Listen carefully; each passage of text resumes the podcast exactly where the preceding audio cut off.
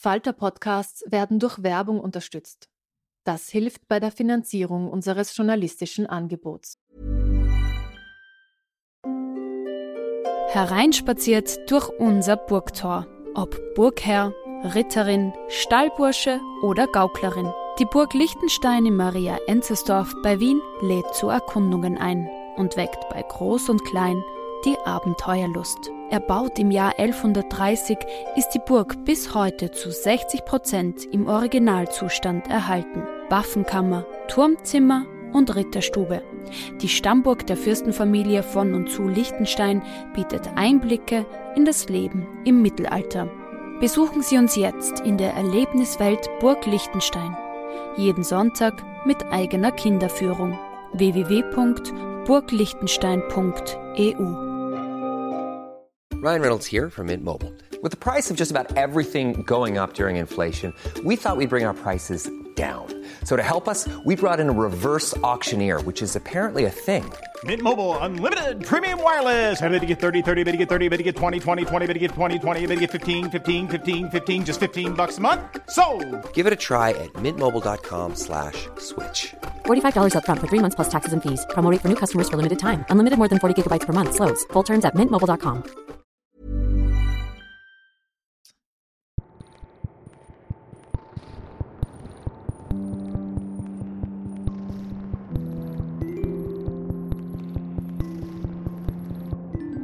Herzlich willkommen bei einer neuen Folge von Besser lesen mit dem Falter. Mein Name ist Petra Hartlieb und heute spreche ich mit der Schriftstellerin Theresia Mora. Sie wurde 1971 in Ungarn geboren, wuchs aber als Kind einer deutschsprachigen Minderheit zweisprachig auf. 1990 ist sie nach Berlin gezogen und lebt dort als Schriftstellerin, Drehbuchautorin, Stückeschreiberin und Übersetzerin. Theresia Mora bekam Preise ohne Ende. 2013 den Deutschen Buchpreis, 2018 einen der wichtigsten Literaturpreise, den Georg Büchner Preis. Mit ihrem neuesten Roman Muna oder die Hälfte des Lebens, über den wir heute sprechen, ist sie ebenfalls für den Deutschen Buchpreis nominiert. Viel Spaß beim Gespräch. Ja, liebe Theresia, wir beginnen unseren Podcast ja immer mit dem Cover und dem Titel des Buches. Der Umschlag zeigt den Teil eines Frauenkörpers in einem roten Kleid. Die erste Assoziation, die ich hatte, äh, war hingegossen. Also man sieht ihr Knie äh, und ein rotes Kleid. Wie kam dieses Bild aufs Buchcover? Es kam so aufs Buchcover, dass ich äh, es selber ausgesucht habe, nachdem die Vorschläge äh, der Agentur äh, unbrauchbar waren. Ich glaube, die machen immer erst so ein, ein äh, ohne viel nachzudenken, so ein, ein Versuchsballon und dann, ähm, ja, keine Ahnung, also sie machen sich nicht sehr viel Mühe in der ersten Runde. Und ich habe dann im äh, Internet halt danach gesucht und dann das Gemälde eines zeitgenössischen ähm, Malers gefunden und der Verlag hat dann die Rechte daran äh, ge gekauft. Und das Wesentliche war, also meine Assoziation war, abgesehen davon, dass das rote Kleid im Buch vorkam, es gibt doch auch diese, diese Sache mit der schönen Querulantin, also wo man ähm, halt am Ende nur ein, ein, ein wunderbar gemalten C sieht äh, von, von der Frau und ansonsten ist die Frau als solche hinter einem Vorhang versteckt. Und äh, das sagt ja eigentlich schon alles. Ne? Also dieses äh, Kleid ist zugleich äh, ein Vorhang. Und, und ich finde, das Knie auf dem Cover ist auch relativ abstrakt. Also es ist nicht, äh, nicht allzu pornografisch und äh, der Körper ist nicht ein sehr naturalistischer Körper. Ja, es ist aber ein sinnliches Cover, das muss ich zugeben. Und ich habe auch ein, ein äh, paar Mal nachgefragt äh, beim Verlag und bei Freunden, ist es zu sinnlich? Ähm, und sie fanden es aber okay. Und dieses Nachfragen, ist es zu sinnlich, hat natürlich damit zu tun, worüber wir uns wahrscheinlich äh, mehrfach unterhalten werden, nämlich äh, diese Vorsicht. Ja, also wie ist es mir erlaubt, eine, eine Frau zu zeigen? Also sie zeigt das Knie. Es ist ein zeitgenössischer Maler aus Kärnten. Das ist durchaus interessant, aber es ist für dich sehr ungewöhnlich, dass du auf einen Kärntner eigentlich unbekannten Maler kommst. Aber wie auch immer, finde es ein tolles Cover. Äh, der Titel ist in dem Fall ein bisschen weniger geheimnisvoll. Äh, Muna oder die Hälfte des Lebens. Das ist zum einen mal kurz und knapp die Inhaltsangabe. Es geht um eine Frau, die heißt Muna und du erzählst die Hälfte ihres Lebens. Es ist aber andererseits auch ähm, eine, Gedicht, eine Gedichtzeile. Äh, war das von Anfang an der Titel? Nein, der ursprüngliche Titel war jahrelang, als ich daran gearbeitet habe, Mona oder über die Sehnsucht, weil das der Titel war eines Textes, den ich mal geschrieben habe für die Opernzeitschrift Max Josef.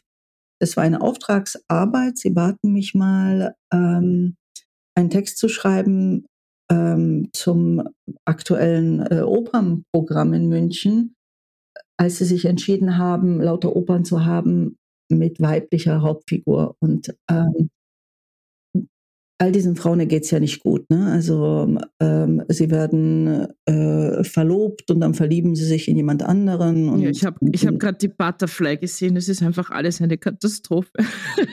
und dann ähm, habe ich halt aus diesen äh, Figuren und aus, aus meinen eigenen Assoziationen, Beobachtungen, Erlebnissen etc. diese, diese Figur zusammengebaut, Mona oder über die Sehnsucht ist dann dieser Text. Und ähm, da habe ich auch beschlossen, äh, den Roman zu schreiben mit dem gleichen Titel. Und da hatte ich wieder das Problem, ähm, dass ich gesagt habe, oder über die Sehnsucht, das hört sich an wie ein Frauenroman. Ähm, und ich wurde ja vielfach gelobt und ausgezeichnet für meine Romane, die alle männliche Hauptfiguren hatten. Und ich habe mir an irgendeinem Punkt eingeredet, das ist nur passiert, weil ich über Männer schreibe. Alle sagen mir, dass, dass, dass ich paranoid äh, bin, aber ich sage dazu, ich bin paranoid, weil ich in einer Gesellschaft lebe, die äh, mich so geprägt hat, ja, also dass du abgestraft wirst, wenn äh, wenn du zu weiblich bist. Also die einzige negative Kritik, die ich bislang hatte in meinem, meiner Laufbahn, war im Zusammenhang mit dem Roman Das Ungeheuer, wo ich es gewagt habe, eine Frauenfigur sprechen zu lassen. Äh, und zwar hemmungslos. Und äh, da hatte ich das Gefühl, dass insbesondere männliche Kritiker, ähm, ähm, wie der Ungar sagt, äh, das Blut flutete ihr Gehirn. Also es, sie, äh, das konnten sie irgendwie nicht verknusen. Also da rennst du bei mir offene Türen ein, weil ich, das ist ein, das ist ein großes Thema, immer wieder hier auch im Podcast. Ich habe, glaube ich, 80 Prozent weibliche Gäste, einfach weil, weil ich Lust dazu habe. Also es ergibt sich einfach so. Und äh, wie oft wir das diskutieren, also quasi mit, eigentlich mit jeder, mit jeder Frau. Und ich sage, ich habe jetzt zum Beispiel gerade einen großen deutschen Familienroman gelesen, eines deutschsprachigen Autors. Und ich habe zu meinem Mann gesagt, wie gut, dass das keine Frau geschrieben hat, weil wenn das eine Frau geschrieben hätte, könnte ich das nicht so gut verkaufen, wie wenn das ein Mann geschrieben weil dann sagen die Männer wieder, nee, das ist mehr für meine Frau, das ist ja so ein Familienroman. Es hat ein Mann geschrieben, es ist breit verkäuflich. Es ist leider immer noch so, es ändert sich ganz langsam. Äh, interessant, weil mir ging es ja bislang relativ gut, ja. Also was heißt hier relativ? Mir ging es sehr gut bisher im, im, im Betrieb. Und dass ich diese Befürchtungen in mir habe, ähm, ja, also dass ich dennoch diese Befürchtungen in mir habe, versteht sich ja auch von selbst, weil ich weiß, dass ich keine Ausnahme sein kann. Oder wenn ich eine Ausnahme bin, dann äh, ist das alles nur geschenkt für kurze Zeit. Ja, ich habe ja das Glück, dass ich das Interview mit dir mache, kurz bevor das Buch erschienen ist. Das heißt, es gibt eigentlich noch kaum Besprechungen, was ich immer sehr toll finde, weil natürlich ist man, wenn man ein Interview macht, auch nicht davor gefeit, vorher mal so ein bisschen zu gucken, was sagen denn die anderen. Äh, das war in dem Fall nicht möglich. Jetzt steigen wir mal schnell in die Geschichte ein, sonst ist die Zeit rum. Wir reden über, wir reden über Muna. Muna ist eine Protagonistin, ist eine junge Frau, die in den 70er Jahren in der DDR geboren ist, in einem Ort namens Jüris. Den gibt es, glaube ich, so nicht, oder? Den gibt es nicht. Das ist das, äh, der einzige erfundene Ortsname. Ich fühlte mich damit sicherer. Ihre Mutter ist Schauspielerin in einem Provinztheater. Der Vater ist verstorben. Sie ist mehr oder weniger so ein bisschen sich selbst überlassen. Vielleicht erzählst du uns zum Einstieg mal ein bisschen was über Munas Kindheit, damit wir uns so vorstellen können, wie, wie, wie, ist, sie, wie ist die so drauf als Jugendliche? Naja, im Roman heißt es ja, meine Eltern lebten acht Jahre lang glücklich und zufrieden und dann ähm, äh, starb halt äh, der Vater und ab dem Punkt verfällt die Mutter immer mehr dem Alkoholismus und sie ähm, äh, ist frei, sich ähm, ihre Zeit selbst zu gestalten.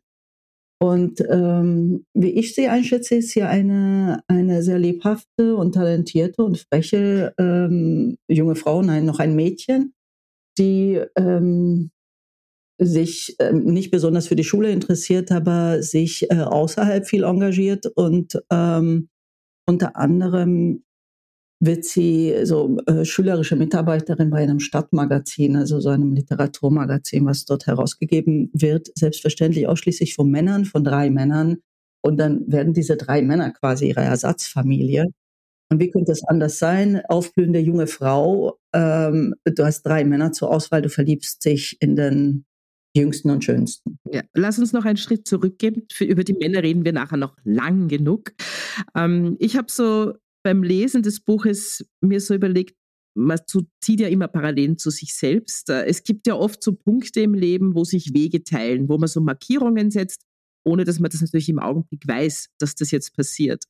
Also jede von uns kann solche Punkte festmachen. Für Muna würde ich sagen, ist es dieses Gedicht, das sie einschickt in einem Schreibwettbewerb. Das ist äh, im letzten Schuljahr und sie gewinnt diesen Preis und deswegen kommt sie zu, zu dieser Zeitung. Ist das, äh, wird sie da einfach so getrieben? Passiert das so oder ist das ihr innerster Wunsch? Gute Frage, ich weiß es gar nicht, gar nicht so richtig. Also sie, äh, sie beschreibt es ja so, dass sie äh, dahin kommt und ab da weiß sie, dass es das ist, was sie, was sie machen möchte. Dann kommt vielleicht noch dazu, dass die Mutter in dieser Phase ja eine, äh, einen Zusammenbruch hatte, mehr oder weniger. Also das heißt, die Muna ist mehr oder weniger auf sich selbst allein gestellt, findet es jetzt aber gar nicht so schlimm. Sie hat halt sturmfrei, wie man so schön sagt bei uns. Dann kommt der erste Mann ins Spiel, der wichtigste Mann in ihrem Leben.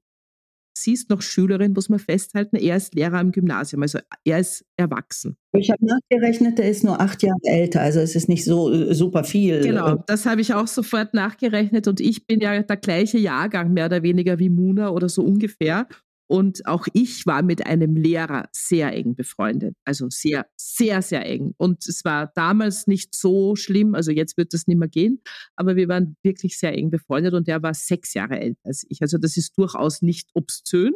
Ähm, was fasziniert Sie so an ihm? Weil er erwachsen ist, weil er einen Anzug trägt, dass er schreiben kann? Was ist es? Naja, äh, was fasziniert uns, wenn wir 17 oder 18 sind, dann Männer Mitte äh, 20 in einer Kleinstadt, äh, wo etwas heraussticht, weil er sich anders kleidet als die anderen, weil er ähm, äh, sich in künstlerischen Umfeld äh, bewegt, weil er gut aussehend ist, weil er geheimnisvoll ist. Ähm, ich denke, das liegt alles so äh, relativ an, an der Hand. Also ich denke mal, viele von uns haben in diesem, äh, dieser Phase ihre erste große, äh, oft unerfüllte Liebe, wenn es zu einem älteren Mann ist. Ja, aber ich, ich wollte natürlich, äh, Ab Abelnehmer sage ich schon, siehst du, das, der fällt mir jetzt ein. Ein bisschen hat er etwas Abelnehmeriges an sich, ja, so der geheimnisvolle, schöne Mann, äh, der sich lieben lässt, und ähm, ja, und dann, dann äh, nach und nach äh, seine dunklen Seiten äh, durchscheinen. Also sie ist eigentlich die treibende Kraft am Anfang, kann man sagen. Also sie, ja, sie sie diesen Mann unbedingt. Mann, ja. ja. sie ist hinter diesem Mann her wie Teufel hinter der armen Seele. Genau, man muss dazu sagen, sie verbringen wirklich auch nur eine Nacht miteinander. Also quasi er, wie man so furchtbar sagt, entjungfert sie. Sie sagt dann auch, wie kannst du mich entjungfern und dann einfach gehen? Er steht einfach auf nachher und verschwindet. Äh, wohin verschwindet er? Was passiert dann? Naja, er macht erst einmal eine Fahrradtour nach äh, Bulgarien und ich glaube Rumänien. Jedenfalls, er ist halt mit einer, einer Truppe von, von ehemaligen Mitstudenten äh, unterwegs ähm, in dem Sommer, als die Mauer fällt und kommt von diesem Trip dann nicht mehr zurück in die ostdeutsche Kleinstadt und ist dann sieben Jahre lang für sie verschwunden. Also sie schreibt äh, Briefe an seine, ähm, also an die Adresse äh, seiner Eltern und an die Adresse der, der Zeitung in der Hoffnung, dass er diese Briefe bekommt, aber das passiert nicht. Also er ist erst einmal äh, verschluckt von der Geschichte. Und äh, an unsere jüngeren Zuhörer, es gab damals kein Internet. Man konnte äh, die Leute nicht so leicht finden, wenn die, wenn die woanders äh, waren und nicht gefunden werden wollten.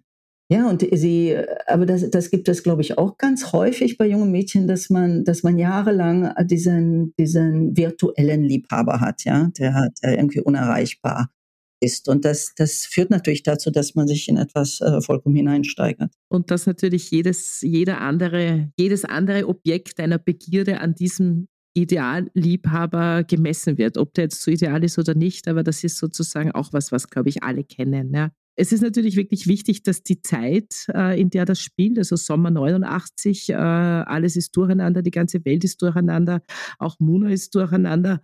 Ähm, man nennt das, glaube ich, es gab mal einen Roman von McEwen, Liebeswahn, oder? Also wenn man von einer Person so besessen ist, dass man glaubt, ohne diese Person nicht leben zu können. Ah, das ist übrigens ganz witzig, weil ich heute früh den, die äh, Passage ausgesucht habe, die ich äh, lesen soll. Und tatsächlich beschäftigt sich diese Passage mit dem Liebeswahn. Genau. Ich habe da darüber nachgedacht, warum genau dieser Typ, aber wahrscheinlich gibt es da keine Erklärung dafür. Man, man, weiß ja meistens auch nicht, in, warum er sich in wen verliebt, oder? Also da passiert einfach irgendwas ähm, chemisch, äh, keine Ahnung, was passiert, aber man kann das nicht erklären. Und ich nehme an, auch diesen Liebeswahn ähm, kann man nicht erklären. Ja, man kann nur Glück haben, dass der, äh, in dem man sich wahnsinnig verliebt, zu einem passt und nicht zu einem genau. ist. Und, und kein Arschloch ist. Ja, wollen wir es wollen wir's einfach sagen, wie es ist. Ja. Äh, ja, Muna geht dann anschließend nach Berlin. Also äh, Magnus ist weg. Wie gesagt, sie versucht ihn zu finden, schreibt äh, Briefe, sie findet ihn nicht. Sie geht dann nach Berlin. Sie kann jetzt endlich reisen, sie kann studieren. Ähm, sie ist ziemlich schlau. Sie schreibt gute Prüfungen, ohne dass sie sich anstrengt. Und dann gibt es diesen einen Satz im Buch, wo ich so die Luft angehalten habe, dachte so, oh, es wird alles gut. Da sagt sie, da konnte ich mir das erste Mal vorstellen, es auch alleine zu schaffen, wenn es denn sein musste. Sie schafft es aber nicht, dann war ja die Geschichte aus, oder? Also hast du auch noch gehofft bei diesem Satz? Nein, überhaupt nicht. Also, du wusstest ja, was du tust, im Gegensatz zu uns Leserinnen. Ja, ja, nee, das ist halt dieser, dieser Satz, dass man eindeutet, äh, das wäre ja immerhin eine Möglichkeit, ja. So äh, werde erwachsen und werde auch Protagonistin deines Lebens, so wie er Protagonist seines Lebens ist. Und ähm, natürlich kannst du es allein schaffen, weil im Grunde bist du allein die, die ganze Zeit. Ähm, naja, aber ich wollte tatsächlich auch diese, diese Möglichkeit geben, nicht, dass sie die, die ganze Zeit vollkommen nur getrieben und, und verloren ist. Ähm, sie ist sich schon ein wenig darüber bewusst, nicht vollständig, aber sie, sie ist sich bewusst, dass sie äh, Talente hat und, und fleißig ist und, und äh, sie kommt ja kommt ja auch durch. Ne? Also sie, sie ernährt sich ja auch selbst. Also sie kann als Erwachsene in der Welt bestehen. Aber das heißt noch lange nicht, dass man, dass man so als, als ähm, Gefühlswesen und als sexuelles Wesen und als Gemeinschaftswesen äh, auch erfüllt ist. Muna hat so ein bisschen ein schlechtes Händchen für Männer, würde ich mal sagen. Äh, also es beginnt natürlich mit Magnus, es geht dann aber weiter. Es gibt so einen ausländischen Gastdozenten, diesen schottischen Campbell, mit dem sie dann so eine ganz seltsame Beziehung eingeht. Also er bezahlt die Theaterkarten, Essen und Trinken, dafür bekommt dann zwei Abende in der Woche Sex. Äh, sie bekommt ein bisschen auf der Uni den Ruf einer Nutte, ohne dass dieses Wort jemals ausgesprochen wird. Warum glaubt sie einfach nicht an diese romantische Liebe inklusive Sex mit anderen Männern? Was, was ist da in ihrem Hirn? Das kann ich dir nicht sagen, aber ich, äh, was ich da darstellen wollte, ist, so, solche Sachen passieren. Ne? So heute ist das sehr, sehr äh, thematisiert, wie, äh, beziehungsweise damals äh, wäre es auch klar gewesen, du gehst nicht mit, mit dem Dozenten oder dem Prof ins Bett. Nichtsdestotrotz ist das passiert. Und manchmal auch ohne Gegenleistung. Ja, es ist, das passiert halt. Ähm, ähm, oft sind das faszinierende, kluge Männer. Auch, äh, ich meine, a sexy mind, das gibt es ja auch sie sind Erwachsene, sie wissen, was sie tun äh, und man spielt halt so ein bisschen herum. Äh, nichtsdestotrotz kann einen das auch verletzen und äh, was ich damit auch zeigen wollte, ist dieses tatsächlich, dass sie nicht, äh, eigentlich nimmt sie diese Sache, dieses Arrangement nicht für voll und ähm, sie ist ja auch diejenige, die quasi diesen Vertrag vorschlägt zwischen den beiden, damit die Sache äh, geordnet ist und, und damit jeder weiß, was er zu erwarten hat. Und erkennt dann am Ende, dass das eigentlich nicht ganz so schlau war. Ja, sie ist eigentlich relativ tough in dieser Situation. Also sie, sie, sie ist jetzt nicht so eine, die sich so treiben lässt und so das, wie man in Österreich sagt, so das Hascherl ist, das ständig drauf reinfällt, sondern sie gestaltet das schon auch, aber halt in eine seltsame Richtung. Ja, beziehungsweise sie muss dann auch erkennen, dass, dass sie es trotzdem nicht kontrollieren kann. Also du kannst trotzdem Schmerz und Verlust und Demütigung und, und Einsamkeit und so weiter nicht vollständig ausschließen. Sie ist natürlich, äh, sie kommt immer wieder in Situationen, auch das kennen alle von uns, äh, in denen sie von Männern ausgenutzt wird. Sie nimmt das mehr oder weniger hin. Also sie steckt das weg, das ist eben normal. Und auch da habe ich mich wahnsinnig an meine Studentinnenzeit erinnert.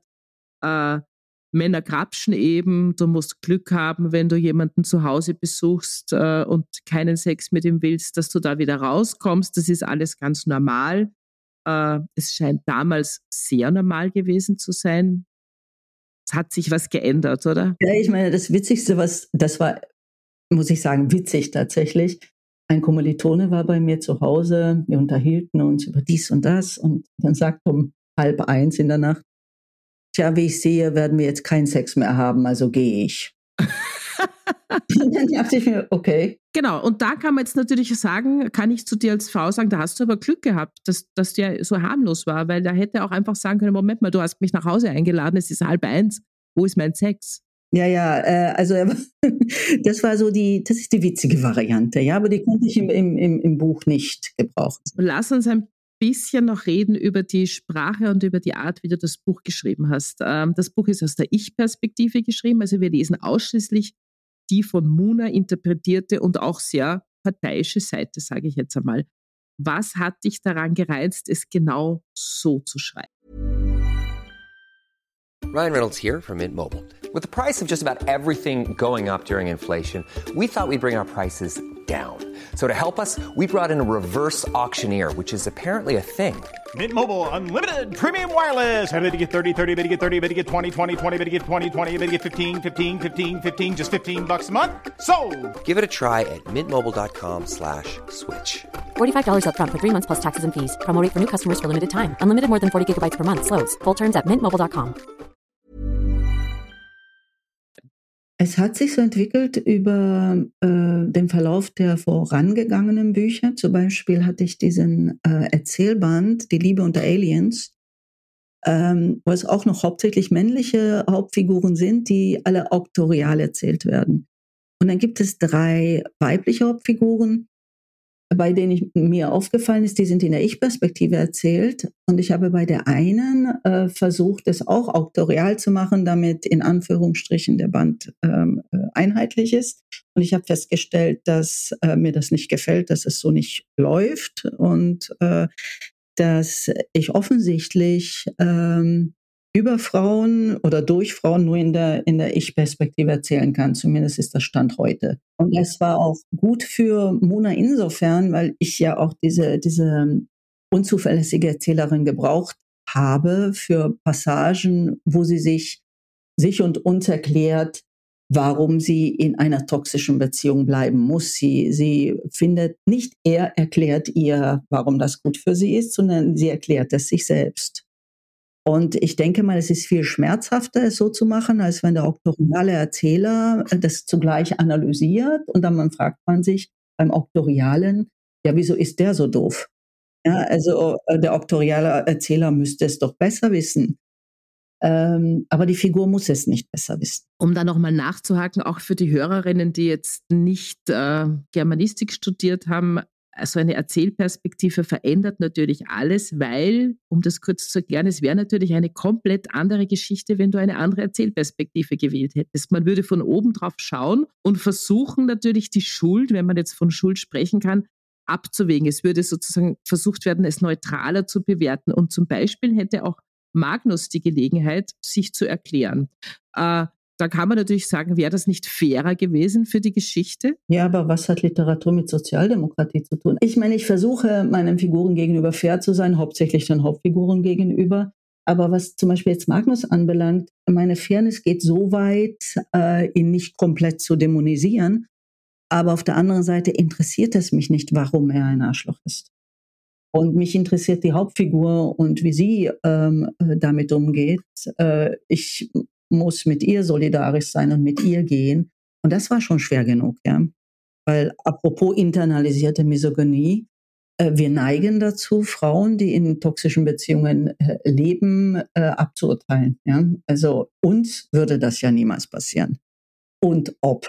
Wir sind quasi in Munas Kopf und das ist also, um dir mal eine, eine, ähm, eine Leserrückmeldung zu geben oder eine Leserin-Rückmeldung zu geben, es ist manchmal fast nicht auszuhalten. Also man möchte sie schütteln. Ich möchte die ganze Zeit sagen, bitte hör auf mit dem Scheiß. Ja? Also wenn, wenn das jetzt eine Freundin wäre, das wäre eine Katastrophe, weil du müsstest sie die ganze Zeit ähm, schütteln oder irgendwie den Kontakt abbrechen, weil man das ja nicht aus, das würde nichts bringen. Aber es ist beim Lesen eine Herausforderung.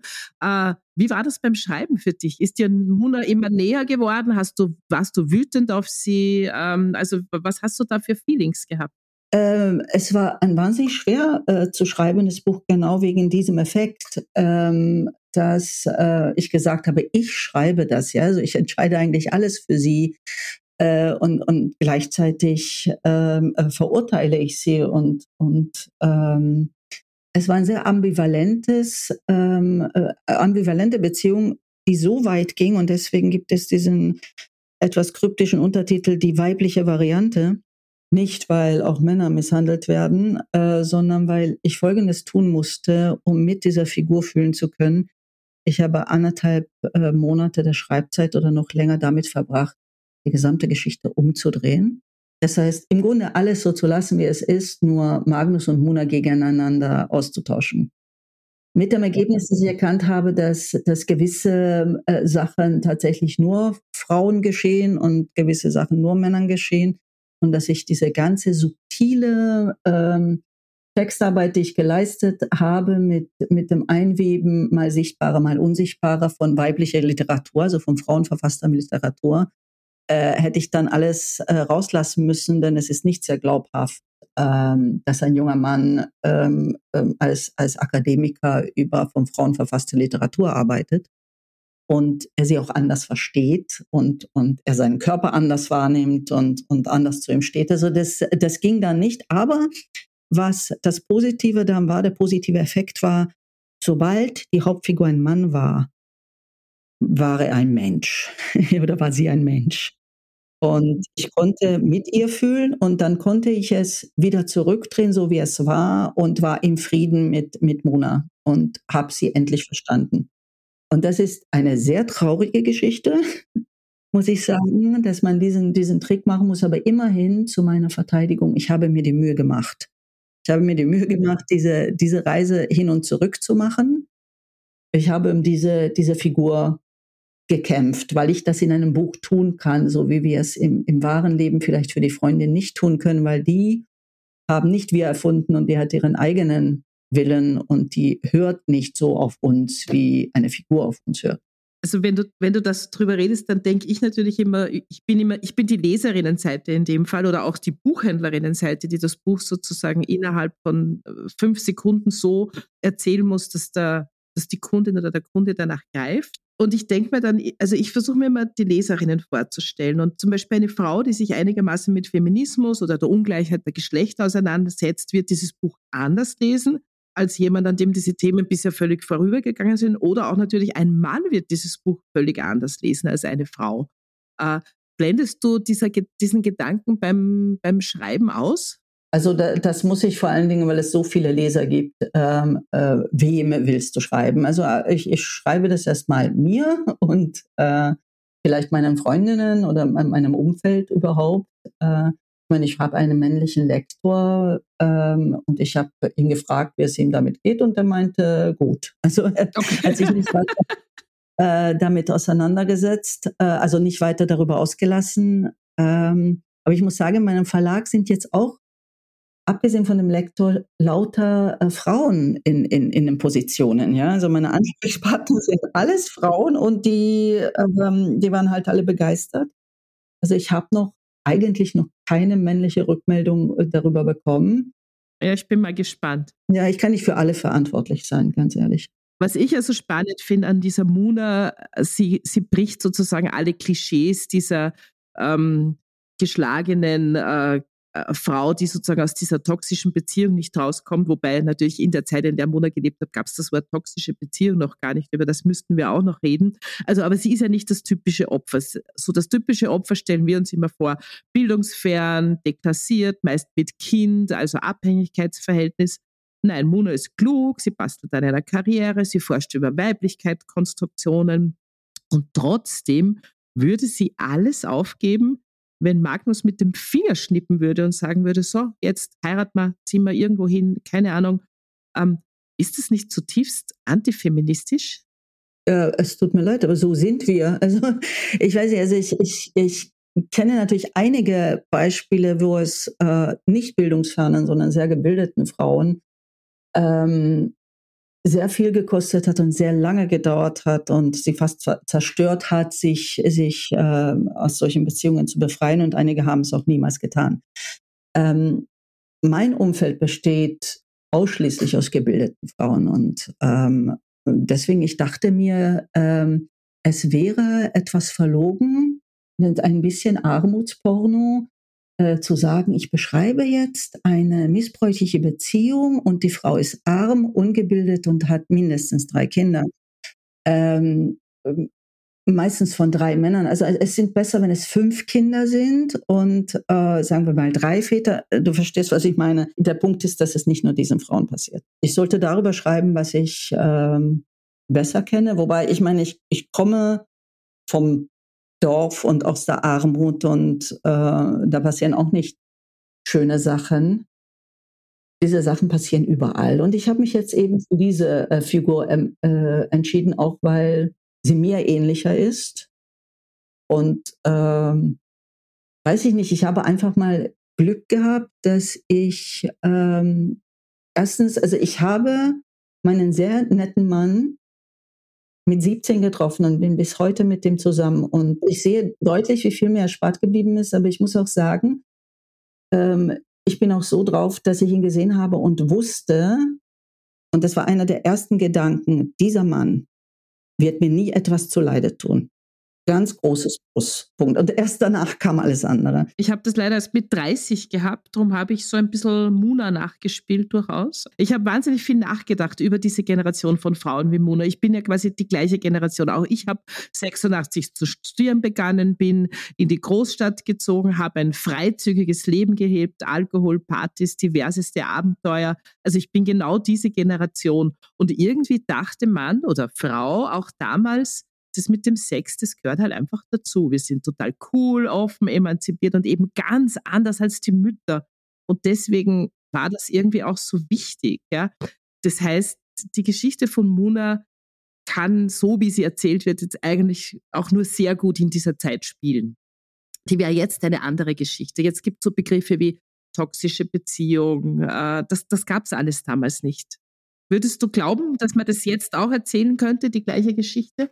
Naja, das Setting wäre ein bisschen anders, aber ich glaube, ähm, ähm, das ist schon auf eine Weise so eine ewige Geschichte. Ja? Also äh, ebenso wie die, wie die Frage nach, was ist ein gelungenes Leben. Ja? Ich denke auch, dass es ist tatsächlich auch der Trieb und äh, auch, auch diese Sehnsucht, die ich jetzt aus dem Titel rausgenommen habe, äh, was sich dazu, dazu treibt, äh, halt das zu versuchen mit anderen Menschen, ja, mit, mit Männern, auch mit Frauen. Ähm, und da kann es noch so äh, gebildet sein, es kann noch so in der Luft sein ähm, und, und öffentlich diskutiert werden. Ähm, trotzdem kann es dir passieren. Ja, du nennst das in deinem, äh, in einem Interview, das du dem Verlag gegeben hast, das habe ich nachgelesen, auch äh, interna internalisierte Misogynie und da hat sich natürlich nichts geändert. Also die haben wir nach wie vor. Ich bin, also jetzt, wenn du diese spanische Fußballgeschichte verfolgst, also auch, es gibt auch wahnsinnig viele Frauen, die sagen, es war doch nur ein Bussal, äh, jetzt lass mal die Kirche im Dorf. Also da gibt es wilde Diskussionen drüber. Und alleine, ich spiele immer diesen Gedanken, wenn du das umdrehst, also wenn jetzt eine Vorstandsvorsitzende den Kopf ihres Angestellten festhalten würde und ihm einen einen dicken Kuss auf den Mund drückt, weil sie einen super Jahresabschluss geschafft haben, die würde in die Psyche kommen, oder? Also vielleicht würde sie nicht in die Psyche kommen, aber es würde heißen, aha, sie ist eine Nutte. Ich meine, er ist vielleicht dann auch einfach eine Schlampe, und sie hat aber auch die, äh, äh das Recht zu sagen, das fand ich nicht gut. Warum nicht? Ja, also, ja. Ja, aber es ist lustig, weil die Diskussion sozusagen geht ja auch darum, genau wie es bei Muna passieren wird, dass, dass, dass, und das, wenn man es liest, ähm, ertappt man sich schon auch immer wieder selber dabei, wie, naja, sie ist ja selber schuld, sie läuft ihm die ganze Zeit nach, er kann ja nicht anders. Es gibt sogar Punkte, wo man sich denkt, der arme Mann, diese verrückte Frau. Äh, und das ist natürlich das, was, was einen aufrütteln muss in diesem Buch. Ja? Ja, ich muss sagen, ich habe das natürlich absichtlich so gemacht, dass ich gesagt habe, ja, die Frau nervt, klar, sie nervt, aber ähm, dennoch, was, was hat sie dafür verdient sozusagen? Was mich noch total interessiert, diese Überschriften im Buch. Ich finde die so großartig und ich habe über jede Überschrift viel nachgedacht, also nicht so lange über die Arbeiter von Wien. Einige Kapitel des Buches sind Zitate, unter anderem aus Gedichten der österreichischen Dichterin Ada Christen. Wie bist du denn auf die gestoßen? Hast du dich mit der mal beschäftigt? Ja, ich habe hab, äh, rumgelesen und ich habe eine Weile lang auch, ähm, ich muss sagen, äh, hier gibt es auch eine Buchhandlung meines Vertrauens, die Buchhandlung Montag in der Pappelallee, die ein bisschen noch vorkommt in dem Buch.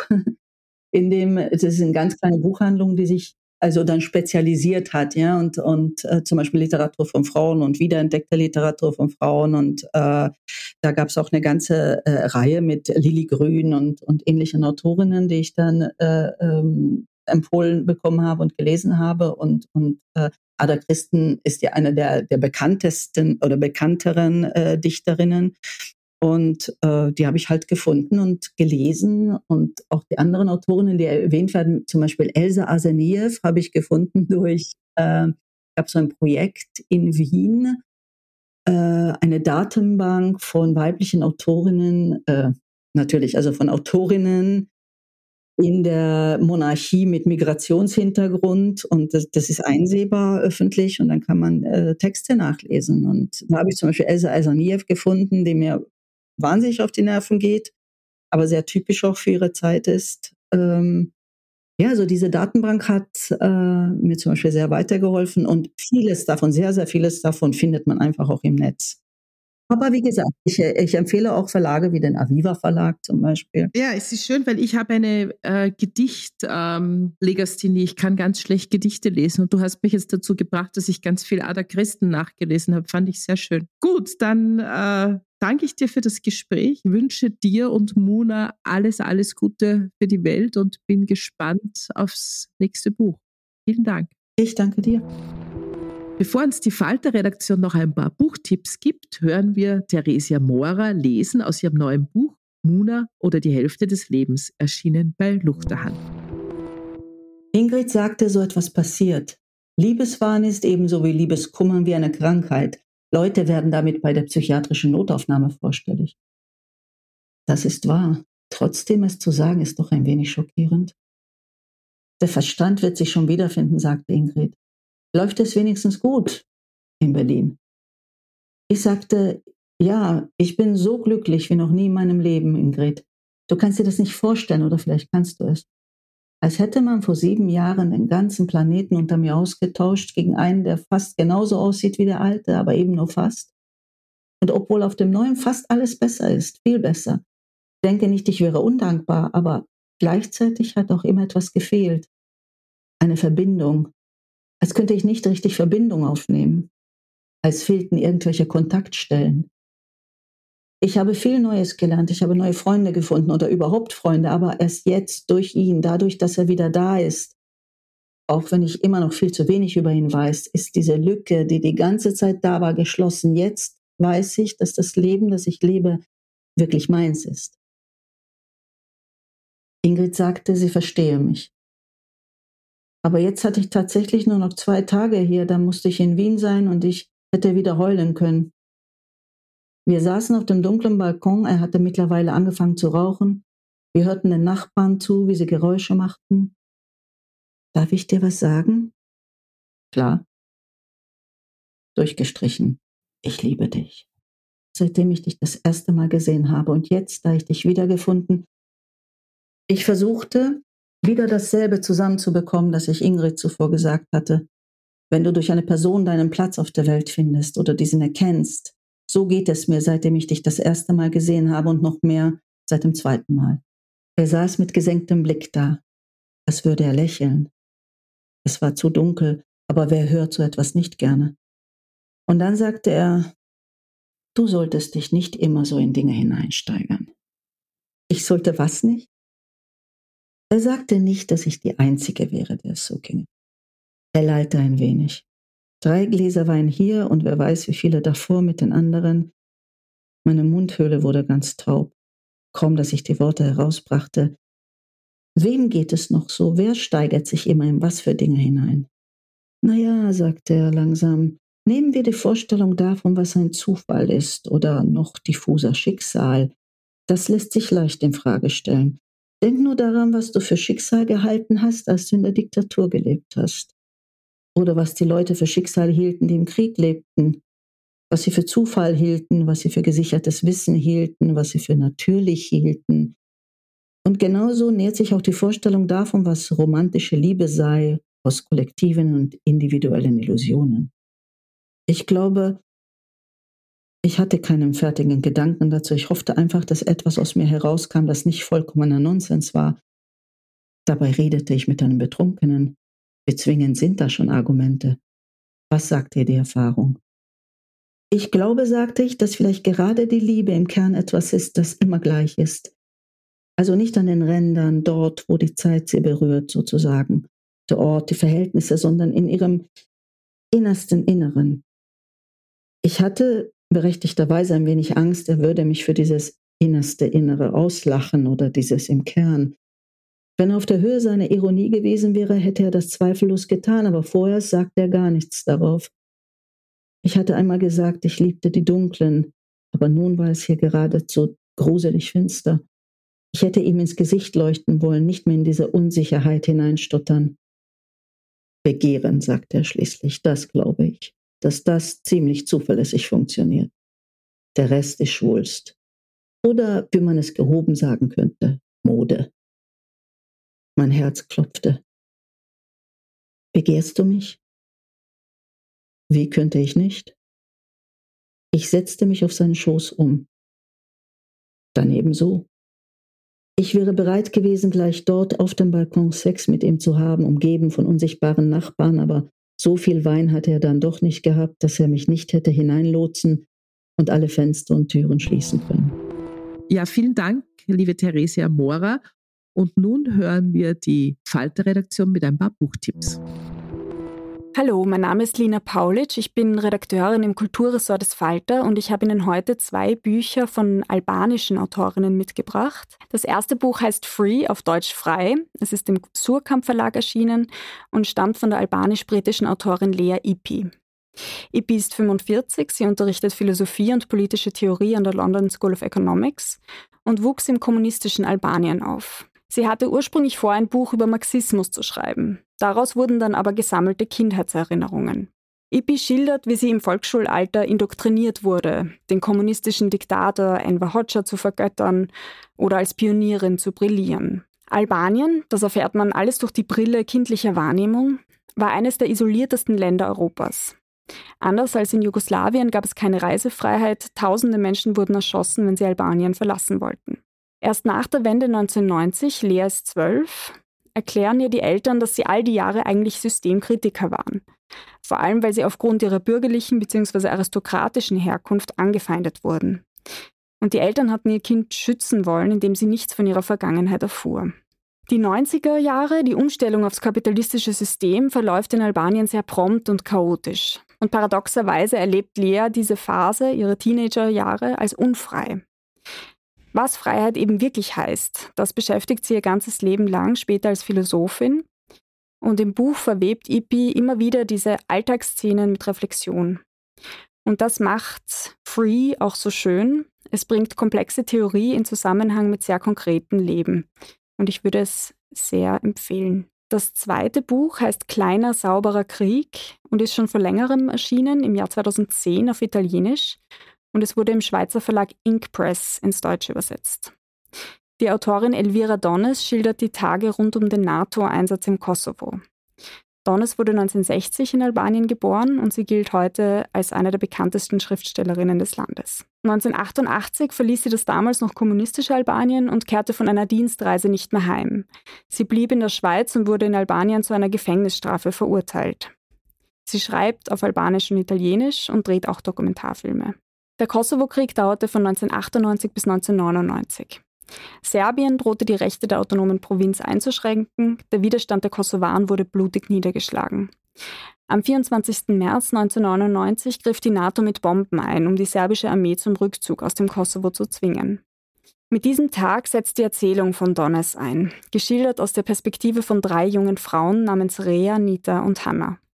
Sie stecken in einer Wohnung fest und warten, bis der Luftangriff vorbei ist. Währenddessen gehen ihnen alle möglichen Gedanken durch den Kopf, alltägliche Dinge, aber vor allem die Angst vor dem Tod. Sie schildert schonungslos, wie serbische Soldaten die kosovarische Bevölkerung quälen. Die beiden Hauptfiguren Nita und Rea werden Zeuginnen von, Zitat, Resten von Knochen und Fleisch und Haut eines winzigen Rumpfes.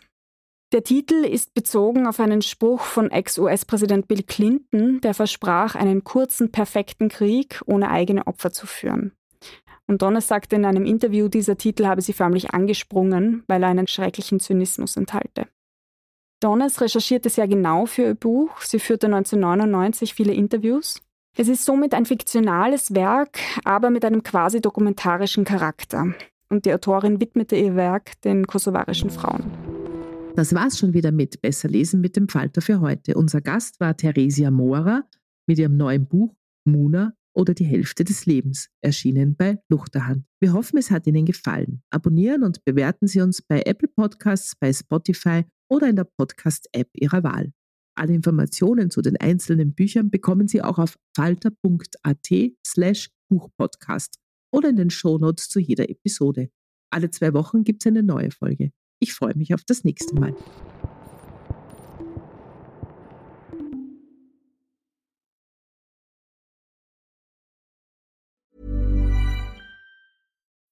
When you need mealtime inspiration, it's worth shopping Kroger, where you'll find over 30,000 mouthwatering choices that excite your inner foodie. And no matter what tasty choice you make, you'll enjoy our everyday low prices, plus extra ways to save, like digital coupons worth over $600 each week. You can also save up to $1 off per gallon at the pump with fuel points. More savings and more inspiring flavors make shopping Kroger worth it every time. Kroger, fresh for everyone. Fuel restrictions apply.